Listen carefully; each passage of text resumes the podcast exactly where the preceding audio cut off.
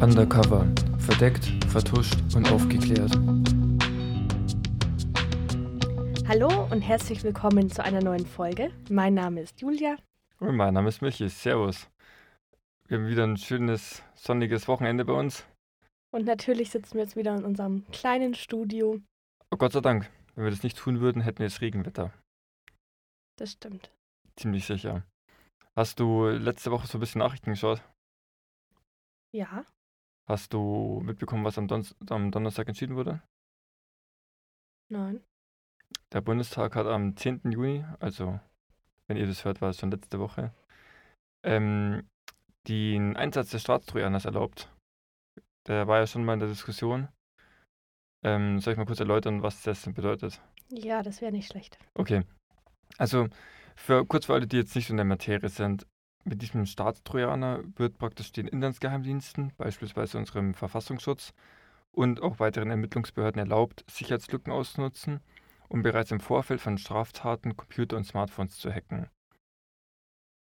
Und das wurde am Donnerstag erlaubt. Von der Großen Koalition. Und so grob darüber soll es auch heute bei uns gehen. Und keine Sorge, es wird nicht allzu technisch. Also ich packe jetzt, jetzt nicht die, die Informatikerkenntnisse raus. Sondern Warten wir es mal ab. Am Ende nee, nee, verfängst du dich doch in, in einigen Erklärungen. I swear to God, ich habe Mühe gegeben. Okay, dann bin ich mal gespannt. Dein Gesichtsausdruck verwirrt mich. wir machen weiter. Bevor wir jetzt aber dazu kommen, es wird ganz, ganz untechnisch. Es wird jetzt eher geografisch. Wir reisen natürlich wieder an den wichtigsten Ort des Geschehens. Und das ist die Stadt Bushehr, welche am Persischen Golf liegt und das ist auch im Iran. Die Stadt hat ca. 170.000 Einwohner und es ist sonst eigentlich nicht so richtig außergewöhnlich. Wäre da nicht auch ein gewisses geopolitisches Interesse? Vermutung? Naja, da liegt ein Kernkraftwerk. Und Iran und Kernkraft, da schwingt auch immer der Verdacht mit, dass der Iran versucht, die Atombombe zu bauen. Und auch dieses Kernkraftwerk und auch eine andere Aufbereitungsanlage stehen im Verdacht, waffenfähiges Uran zu produzieren. Und so ein Kernkraftwerk ist eine hochkomplexe Maschine. Mal kurz, ganz kurz, wie so ein Kernkraftwerk. So viel dazu. Nein, ganz kurz, wie so ein Kernkraftwerk funktioniert. Also, Wasser wird durch den radioaktiven Zerfall der Brennelemente erhitzt und wird dadurch zu Dampf. Wenn Wasser zu Dampf wird, vergrößert sein Volumen. Dadurch entsteht hoher Druck. Dieser Druck wird dann durch Turbinen geleitet, die fangen an sich zu drehen, treiben Generatoren an, die machen Strom. Okay? Soweit okay, noch okay, das oder? Das ist noch in Ordnung. Okay, machen wir so weiter. Wir benötigen dazu mehrere Wasserkreisläufe, ja? Und diese dienen vor allem der Kühlung. Und diese zahlreichen Wasserkreisläufe ähm, werden durch zahlreiche Wasserpumpen angetrieben. Und das alles wird noch durch viel, viel mehr Ventile gesteuert. Dahinter, um das alles irgendwie zu verwalten und zu kontrollieren, stehen ziemlich ausgefeilte Computersysteme, die eben auch steuern und überwachen. Mhm. Und das iranische Unternehmen Fulan Technic Engineering stellt solche Steuerungssysteme her und beliefert auch das Kernkraftwerk. Fulan Technic Engineering baut aber nicht jede Platine und jeden Sensor selbst. Herz solcher Anlagen sind spezielle Computer, welche deutlich robuster als gewöhnliche Rechner sind, und der Marktführer für solche Computer ist Siemens. Da diese Systeme sehr zuverlässig und sicher sein müssen, werden diese auch nicht einfach irgendwie direkt per Kabel oder sogar über WLAN mit dem Netzwerk verbunden, sondern zur Programmierung dieser Systeme wird ein relativ normaler Rechner angeschlossen, über den Ingenieure die Betriebsparameter eingeben und abändern können. Soweit alles noch in Ordnung, oder? Alles gut, erzähl weiter. Und genau dieser Punkt mit diesem Rechner wird am 23. Juni 2009 wichtig. Am 23. Juni 2009 steckt ein Techniker sein Windows 7 Notebook an das Steuerungssystem an, um neue Parameter einzuspeisen. Was niemand weiß, Windows 7 hat zwei bis dato vollkommen unbekannte Schwachstellen und noch viel schlimmer, sie wurden zum ersten Mal ausgenutzt. Der Rechner des Technikers trägt eine Schadsoftware in sich, welche später Stuxnet genannt wird. Und diese Schadsoftware tut erstmal nichts. Ihr einziger Job ist es, sich zu verbreiten und abzuwarten abzuwarten, bis sie eine Siemens-Steuerung erkennt, an welcher ein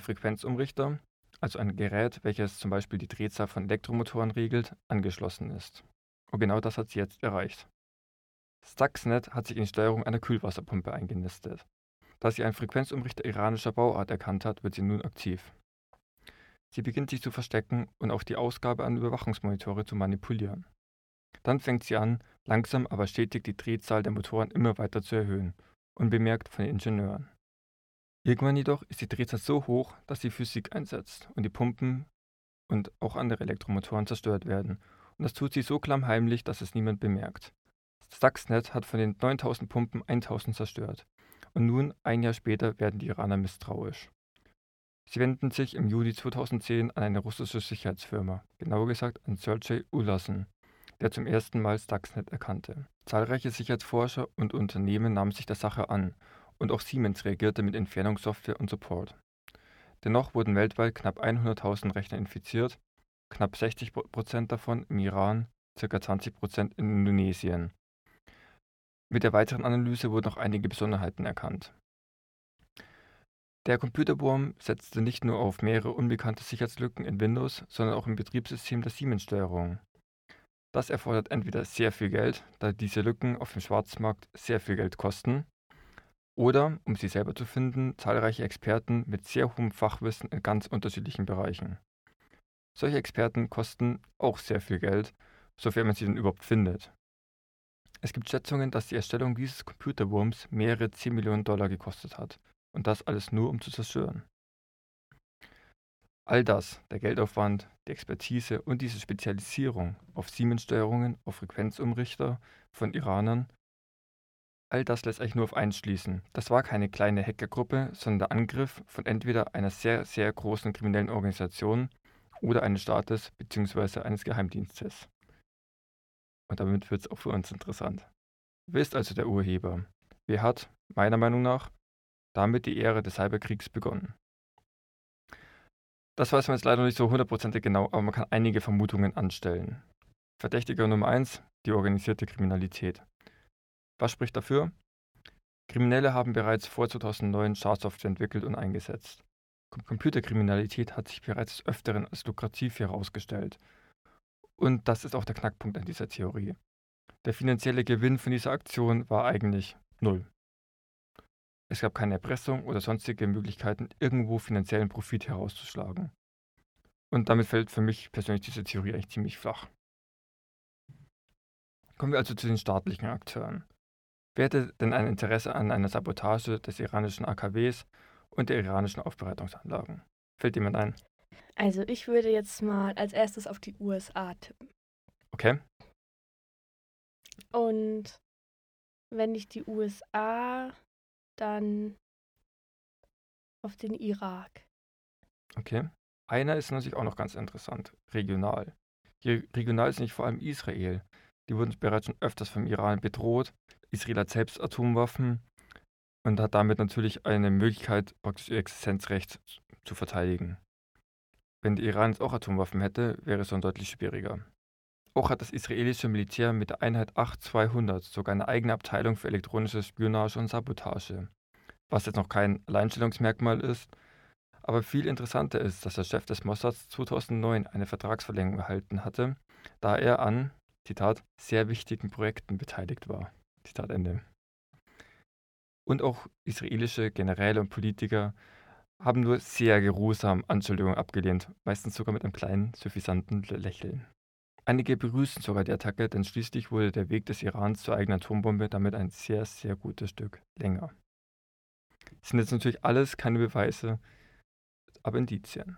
Aber ich könnte mir auch vorstellen, dass Israel es vielleicht nicht war, aber das jetzt so ausnutzt, dass, dieses, dass es diese Attacke gab und das deswegen auch nicht so abstreitet, dass sie es waren, weil es ja irgendwie für sie auch so eine Demonstration von Macht dann wäre, selbst wenn sie es am Ende vielleicht gar nicht waren. Klar, ja, das, man sieht ja öfters auch, dass bei irgendwie Sabotageaktionen, dass da teilweise sehr, sehr viele ähm, Organisationen das für sich beanspruchen. Mm, genau. Jeder möchte daraus Profit ziehen.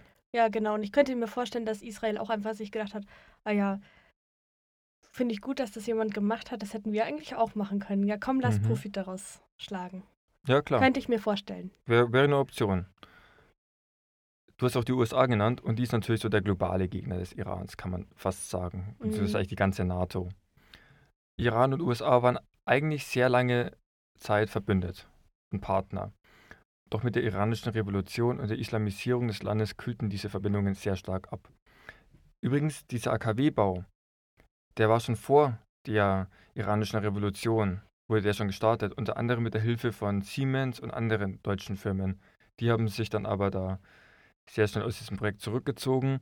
Und man sieht es über diese Steuerungen und so weiter, über diese Zulieferei in dritter, vierter Ebene, kann man sagen, waren sie trotzdem daran beteiligt. Mhm. Der Iran wurde von George W. Bush zusammen mit Irak und Nordkorea als Achse des Bösen bezeichnet. Und auch die Iraner schreckten vor Säbelrasseln nicht wirklich zurück. Mit der NSA und der CIA haben die Vereinigten Staaten hochbudgetierte und leistungsfähige Geheimdienste und auch Fachkräfte in den USA gut zu finden. Bereits im Januar 2019, also vor dem Angriff, veröffentlichte die New York Times einen Artikel, welcher sich auf ein geheimes Programm zur Sabotage des iranischen Atomprogramms bezieht.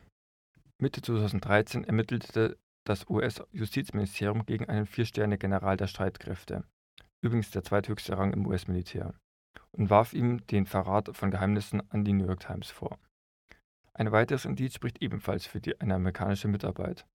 Wikileaks veröffentlichte eine Nachricht vom deutschen Think Tank Internationale Sicherheit und Beziehungen, in welchem der Vorsitzende Volker Peters US-offiziell mitteilte, dass verdeckte Operationen, wie zum Beispiel Hackerangriffe, deutlich effektiver seien als militärische Bombardements. Wieder nur reine Indizien natürlich. Ich denke, als Fazit kann man sagen, keiner der Indizien reicht aus, um den konkreten Urheber zu benennen. Aber die fundierteste Schätzung ist wohl, dass Stuxnet eine gemeinschaftliche Entwicklung von der USA und Israel war. Doch am interessantesten finde ich die Aussage von Sean McGurk, ein ehemaliger Cybersecurity-Offizieller bei US Homeland Security. Sie haben die Box geöffnet. Sie haben die Möglichkeiten demonstriert. Das ist nichts, was man wieder zurückstecken kann. Und ich finde, der Mann hat recht. Die IT-Sabotage ist nun zwischen den Staaten gang und gäbe. Und ich frage mich schon, ob unsere vernetzte Infrastruktur sicher genug ist, auch einen staatlichen Angriff abzuwehren. Ähm, ich habe für die Uni ein Paper geschrieben gehabt, mhm. da ging es auch um Cybersecurity. Und ähm, da ist auch eben die Frage, wie das mit kritischen Systemen ist, wie sehr die geschützt sind vor Cyberattacken.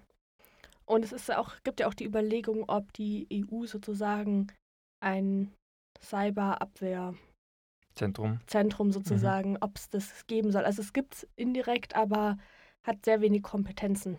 Ja, wir haben ja auch das BSI, das Bundesamt für, System, für Systemsicherheit. Und ähm, ja, man hat schon erkannt, dass unsere Infrastruktur kritisch ist. Stell dir vor, wir hätten zwei Wochen Stromausfall. Unsere Ampeln mhm. würden nicht funktionieren.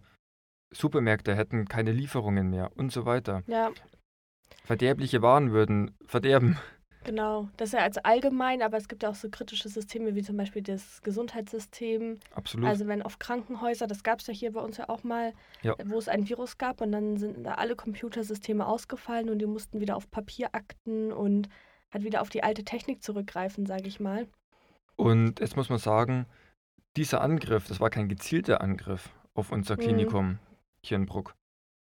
Das war eigentlich eine relativ ein relativ gewöhnlicher Virus. Ich glaube, das war der sogenannte WannaCry-Virus. Ja. Und der war nicht spezialisiert auf dieses Krankenhaus. Stuxnet in diesem Fall war ja hochspezialisiert, war ja eigentlich mhm. nur um die Atomunternehmungen ähm, des Irans zu stören. Ja.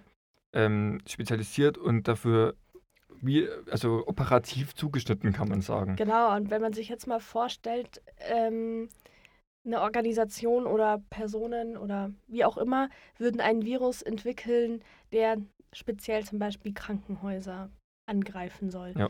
Und dann ist es eben nicht nur ein Klinikum, was dann betroffen ist für, das waren ja ein paar Tage, bis da die ganzen, also weil der Virus hat sich ja ausgebreitet Richtig. im Krankenhaus, bis das sozusagen wieder ja, behoben wurde.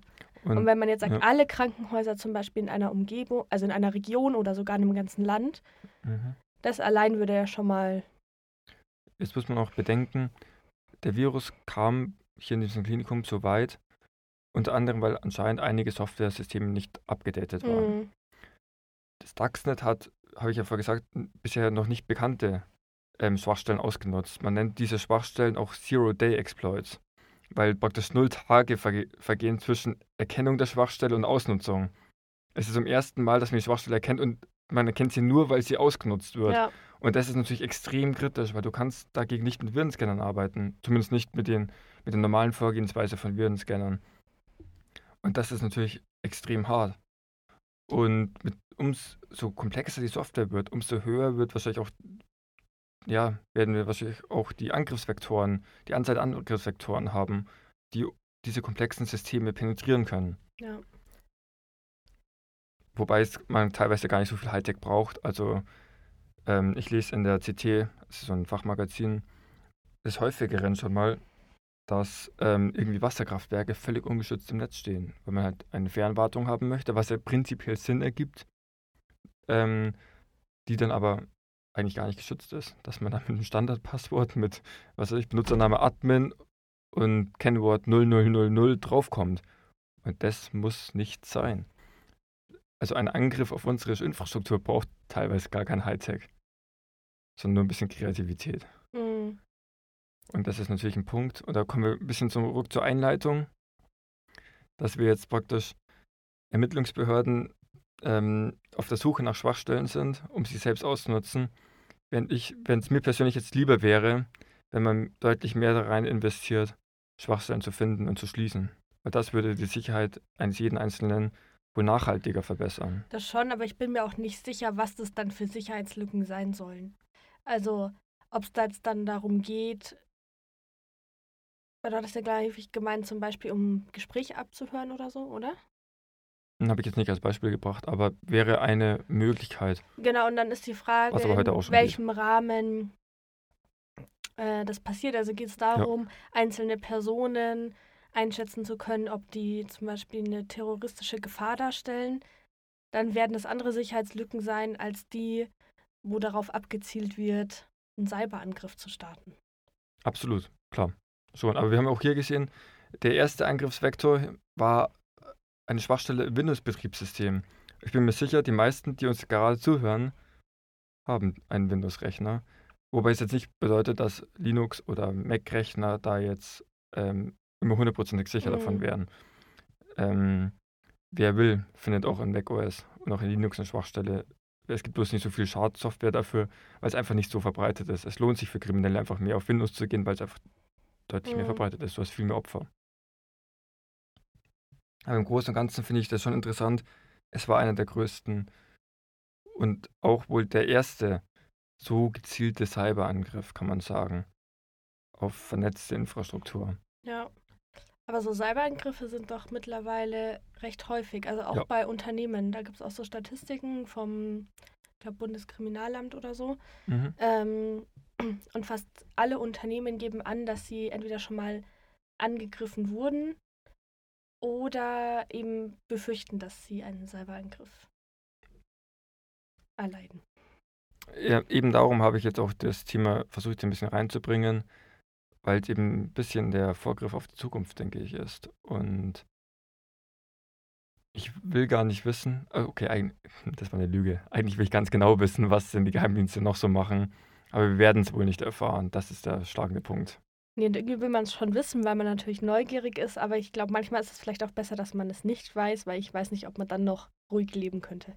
Das ist eben die Frage, ja ist halt, da kommen wir wieder in unser typisches Thema rein, wie kontrollieren wir die Geheimdienste und so weiter, ne? Mhm. Aber Stuxnet war halt der Prototyp für die Zukunft. Ja, und das wird auch und, einfach ja. immer ein wichtigeres Thema werden. Klar, mit der Digitalisierung genau. ähm, wird natürlich auch der Angriff auf die Digitalisierung stärker werden. Das war ja, ja. schon. Ja, das so. ist ja auch oft die Diskussion dann mit Datenschutz. Genau Datenschutz genau deswegen ja zum Beispiel. Ja. Aber wir werden sehen wird sich weiterentwickeln und ich denke, auch die Sicherheit von solchen Systemen wird sich verbessern. Absolut. Aber jetzt habt ihr ein bisschen Vorwissen über Viren und so weiter. Das heißt, äh, wenn da in Zukunft mal was kommen sollte, dann müssen wir nicht wieder bei Adam und Eva anfangen, sondern können schon mal gleich knackig einsteigen, oder? Nee, vielleicht nicht. Naja, so viel haben wir jetzt Gott sei Dank auf der technischen Seite nicht gemacht. Ich habe es dir auch versprochen, dass ich es nicht mache. Ja, ich bin Und du warst, zwar, du warst bin, sehr skeptisch. Ich bin erstaunt, dass du dich dran gehalten hast. Ja, Naja. Und darum würde ich sagen, mit stolzer Brust äh, beende ich jetzt mal meine Folge. Ähm, entlasst uns beide ins schöne Wochenende. Oder was auch davon übrig ist. Genau, also du musst ja schneiden, aber. Ja, dafür geht auf die Nacht. Ja, oder draußen. Also so habe ich es Nee. ja vor zwei Wochen gemacht. Nee, auf nee, die Terrasse und schneiden. nee ich glaube, dafür nehme ich mir die Nacht. Na gut. Schaut bei uns bei Instagram vorbei. Wir würden uns sehr freuen. Genau, Es ist gerade etwas unregelmäßiger. Das tut mir auch sehr leid, aber ich versuche mich da wieder zu bessern, dass regelmäßig Genau. ein Bild kommt zu unserer Folge, welche Personen eine Rolle gespielt haben und andere Zusatzinfos. genau. Ähm, auch zu der Folge wird es ein paar geben. Ähm, Genau. darum würde ich sagen, habt eine schöne Woche. Und Wir dann hören uns. wir uns. Wir hören uns. Wir hören uns in 14 Tagen wieder. Bis dann. Ciao. Servus.